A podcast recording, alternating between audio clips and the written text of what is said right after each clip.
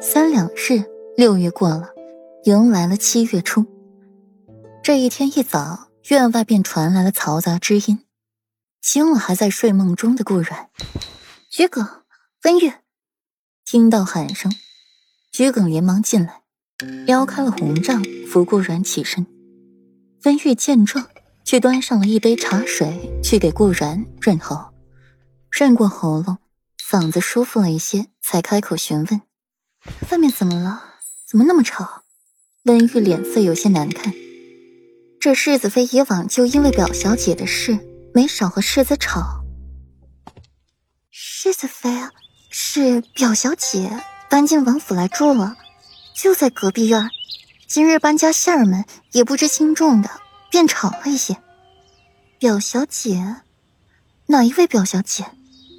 自己不在家住着，搬进王府来做什么？顾然脸色微变，世子爷还真是艳福不浅。温玉欲哭无泪了。世子妃，这好好的，怎么又扯到世子爷身上了？怎么不能？先是江叔，后是表妹。听旁人说，还有一个虎视眈眈的唐河郡主在北疆，不是艳福不浅是什么？顾染不满的垂下了眉眼，想起昨晚。自己一丝不挂的躺在裴玉身下了，又没旁人打扰。外面人传一句“表小姐遇刺，病危”，裴玉生下他就走了。今日一早又把表小姐带进了王府，连知会他一声都没有。顾染闭了闭眼，欲火在心。世子妃，表小姐是前温国公的女儿，是我们世子爷的嫡亲表妹。如今温国公仙逝，就剩下表小姐一个人。活在世上了，世子爷也是怜惜表小姐，并没有其他的意思。温玉觉得有必要给裴玉辩解一下。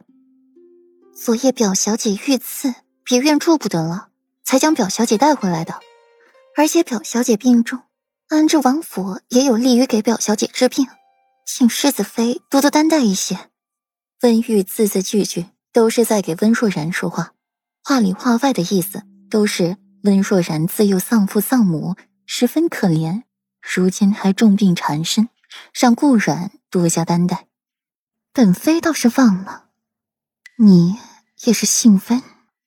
顾阮眼里的眉眼狠狠一沉，由桔梗扶着起来更衣，嗓音优良：“放心吧，既然是世子爷的表妹，本妃自然会多加担待的。若是那表妹出了什么事，只怕世子爷……”要记恨的本妃了，毕竟表哥表妹天生一对。又在胡说些什么？裴玉沉着眉眼进来，便见着顾染沁了冰雪的眉眼，心底一慌，好好的这又是怎么了？桔梗和温玉扶一礼出去，还贴心的把门关上了。裴玉这又才弯起了唇角朝顾然走。想要牵过他的手，却被躲开。你回来干什么？你那小表妹安顿好了？顾然冷哼一声，语气里满满的不满。听到他提起了若然，裴玉才恍然大悟。然然，你听为夫说，昨夜别院遇袭，若然重病缠身，那里实在不宜养病，为夫才把她带了回来。是啊，病好重啊，要你大半夜的去看他。抛下自己一丝不挂的世子妃去看他，第二日没经我同意，也没知会我一声，就让人家住了进来。裴玉，你把我当三岁小孩骗呢？顾染手里掌玩着自己的珠钗，语气却是愈发的冷厉。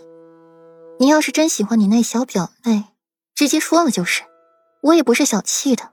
你给我一纸放七书就是，我接过去扫。离得平城远远的，一辈子都不回来。给你的小表妹腾位置不好吗？这样偷偷摸摸的，是你的表妹见不得人，还是想说我善妒容不得人呢？